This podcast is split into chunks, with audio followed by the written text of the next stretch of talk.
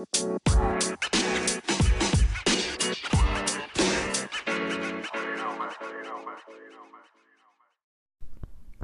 tal amigos? ¿Cómo están? Bienvenidos a un podcast nuevo de Enfoca tu vida. Listos para un episodio nuevo con mucha buena información y súper emocionados como siempre. Y pues el día de hoy traemos un tema muy, muy profundo que, vamos a investigar, que investigamos hasta el fondo y, vamos a, a, llegar hasta lo más profundo de la mente para que las personas que lo estén escuchando pues lo puedan entender, ¿no? Y lo puedan comprender, sobre todo explicarlo de una manera sencilla. Y esta semana pues eh, tuve una, que hacer una investigación por la escuela acerca de los genes y la sexualidad, eh, e, exclusivamente de cómo influye la genética en la conducta del ser humano, en el comportamiento del ser humano. Entonces me di a la tarea de investigar al doctor Hammer, eh, muy famoso por sus investigaciones, él fue un genetista, se dedicó 20 años a estudiar la pregunta de, pues, ¿qué impulsa a una persona a ser homosexual? Entonces, eh, pues para poder abarcar este tema tendríamos que ver primero la historia, ¿no? Tendríamos que ver cómo antes la religión decía que, que, una persona que era homosexual pues era juzgada, ¿no? Como una mala persona. Después llegó Freud a decir que, que, una persona homosexual pues era homosexual debido a que venía de una mala familia, ¿no? Una mamá que le puso demasiada atención o un papá que no te puso atención, etc. Después llegó Skinner con el conductivismo y decía él que era un aprendizaje social, o sea, que eran malos modelos que veías en, en, la sociedad, ¿no? O en la cultura, y otras personas dicen que pues es simplemente una elección. Entonces lo que hizo el doctor Hammer fue, en lugar de preguntarse qué impulsa a alguien a ser homosexual, su verdadera pregunta era, ¿qué hace a una persona heterosexual? Entonces, cuando tú le preguntas eso a alguien, te van a contestar que probablemente eh, pues es, es, la natural, ¿no? Es la naturaleza, es algo biológico. Pero pues la verdad es que hay hormonas que nos diferencian a hombres y a mujeres que actúan en, en distintas partes del cerebro. Entonces, si estas hormonas que nos diferencian te hacen heterosexual, ¿qué es lo que te hace homosexual? Entonces, él decía que son los mismos factores, solamente que alterados. ¿A qué se refiere? Se refiere a que todos tenemos pues básicamente los mismos genes, ¿no? Pero un, un, por ciento del ADN es diferente en cada individuo. Entonces, esas variaciones son inevitables. Basados en eso, podemos suponer que las variaciones en los genes sexuales de cada persona también van a causar diferencias, obviamente. Lo que hizo el doctor Hammer en este caso fue ponerse a investigar los a personas homosexuales, sus familias, sus árboles, sus árboles genealógicos, se para atrás, ¿no? Él es un genetista. Entonces se dio cuenta que un hombre gay tiene eh, más posibilidades de que en su familia pues haya algún tío gay o algún abuelo o algo así, ¿no? Eh, o sea, un hombre que es homosexual estuvo expuesto a eso de alguna, de alguna otra manera, con algún familiar o conocidos, ¿no? Entonces, eso, le, eso significaría que hay un gen en el cromosoma X. ¿Por qué el cromosoma X? Porque el cromosoma X es el que se pasa de la madre al hijo exclusivamente.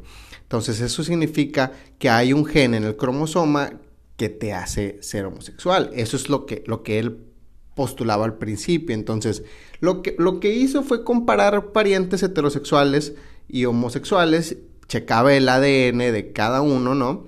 Y resulta que las personas heterosexuales no tenían este gen que él había encontrado. Entonces, dependiendo de la versión de este gen que adoptes de tu madre, influye en tu orientación sexual. Pero, ojo, este no es el gen, el gen gay, ¿no? No es como que lo ubicó y ya por esto, esta es la respuesta. No, o sea, él se dio cuenta que hay al menos otros 50 genes parecidos, ¿no? O sea que, o sea, eso solo es como un indicio de que hay algo a nivel molecular que se puede rastrear no dio la respuesta total. Si me explico? Entonces, este, entre la población de hombres, eh, se dio cuenta, obviamente hicieron encuestas, hicieron estudios, se dieron cuenta que los hombres son o totalmente homosexuales o totalmente heterosexuales, en su mayoría, obviamente. Y en las mujeres es un patrón completamente distinto. O sea, hay muchas mujeres en medio que, que se sienten atraídas por ambos sexos, por ambos géneros. ¿Me explico? Entonces, se hicieron estudios en los que se analizaba el ADN del cromosoma X en hombres homosexuales y lo compararon con hermanos o familiares gays. Entonces, encontraron una región del cromosoma que, tienen, que tiene genes que afectan a la orientación sexual. Entonces, otra vez llegó a la misma conclusión.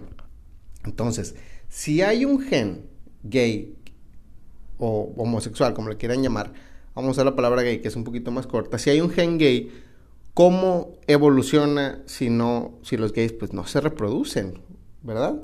Entonces, él descubre algo que se llama antagonismo sexual, que es, eh, es un, es, por ejemplo, el, antagonismo sexual es, es un gen que hace ciertas cosas en los hombres, pero tiene el efecto opuesto en las mujeres. Entonces, por ejemplo, si hay un gen que te hace atractivo sexualmente a un hombre, si eres hombre y tienes ese gen, vas a ser gay. Y tal vez no tengas muchos hijos por lo mismo. Pero si te imaginas a una mujer con el gen gay, le van a gustar mucho los hombres, sexualmente hablando, y probablemente tenga muchos hijos. Entonces, si miras la familia de hombres homosexuales, eh, las mujeres o las madres del lado materno son más fecundas comparadas con la población en general y comparadas con las mujeres en la misma familia. O sea, que tienen más hijos, ¿no? Esto sugiere que hay una selección sexual muy simple que mantiene este gen en la población, digamos, en un nivel de equilibrio razonable, ¿no?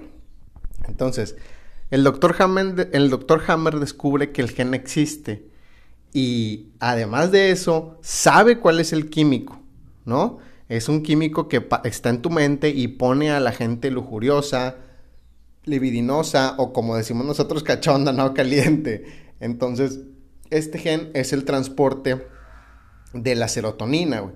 O sea, transporta y controla el nivel de serotonina. Ya habíamos hablado en el podcast pasado de que el efecto principal del, de, de, este gen es afectar los niveles de depresión y ansiedad de la gente. Pero también hay un efecto secundario, que es una disminución de la libido. La libido es tu energía, no tu energía sexual. Y lo que hizo él fue separar a las personas en dos grupos, los que tienen el alelo largo y el alelo corto de, este, de este gen, o sea, del, del transporte de la serotonina, y hay una gran diferencia en qué tan seguido tienen sexo. Entonces, si tienes el alelo largo, es muy probable que tengas sexo menos de una vez a la semana, lo contrario al alelo corto, güey. Entonces, si conoces, vamos a ver esto de otra perspectiva. O sea, si tú conoces a una persona feliz y amable, donde todo está bien, probablemente no vayas a tener sexo tan frecuentemente, güey. Entonces, tú quieres a la persona ansiosa, nerviosa, preocupada estas personas son las que van a querer tener sexo contigo todo el tiempo. Esto explica por qué un gen hace, por qué un gen que hace infeliz a la, a la gente sigue en la población, güey. Se sigue reproduciendo, ¿sabes? Entonces, yo, o sea, terminando, terminando de investigar esto del doctor Hammer, obviamente esto que acabo de decir lo resumí en, lo que he estado investigando toda la semana pero pues me quedaba pensando como que, ¿y qué, no? ¿Y qué, y qué, cuál es la respuesta? O sea, él decía como que, güey, hay más genes, o sea, pero esto es, esto es, esto viene, viene, viene transmitido de generación en generación, ¿no? Pero pues la respuesta, o sea, la pregunta es, ¿y qué? Bueno, y luego esta información de qué me sirve, ¿no? Y la verdad es que es muy común pensar que lo natural es lo correcto, ¿no? Que, que, que lo, lo que tiene bases biológicas es lo correcto, pero pues, híjole, es como pensar que, que que ser un golpeador de mujeres, pues tiene raíces genéticas, ¿no? Está arraigado ahí en tu, en tu, en tu genética. Lo que probablemente sí sea, güey. También ser un violador probablemente tenga sus raíces biológicas o sus raíces hasta genéticas, güey. Que venga pasado de, que tenga un gen, ¿no? Que es muy probable que sea así, güey. Y eso no lo convierte en algo correcto, güey. Solamente porque es natural está bien. Eso significa que cuando le haces daño a alguien más, cuando estás afectando la libertad o la felicidad de alguna persona externa, pues se convierte en algo antinatural, ¿no? Por lo tanto, pues tenemos que aprender a vivir con estas diferentes, eh, pues, expresiones de, de, de, la individualidad de cada persona, güey, que cada persona es completamente diferente y pues yo te respeto a medida que tú respetes mi existencia también, ¿no? Muchas gracias y pues este es un podcast corto simplemente para brindar esta información que creo que es súper, súper interesante. Obviamente yo no soy genetista, güey, yo no, no estoy totalmente clavado en este tema, simplemente fue una investigación que me llamó la atención y dije de que, güey, pues no tiene nada de malo grabar un pequeño podcast, subirlo y tener la información ahí guardada para las personas que les interese este tema, ¿no? Entonces, pues un abrazo amigos, mañana va a haber un podcast un poquito más largo, este simplemente fue para, este, compartir esta pequeña investigación. Un abrazo, saludos y que estén muy bien.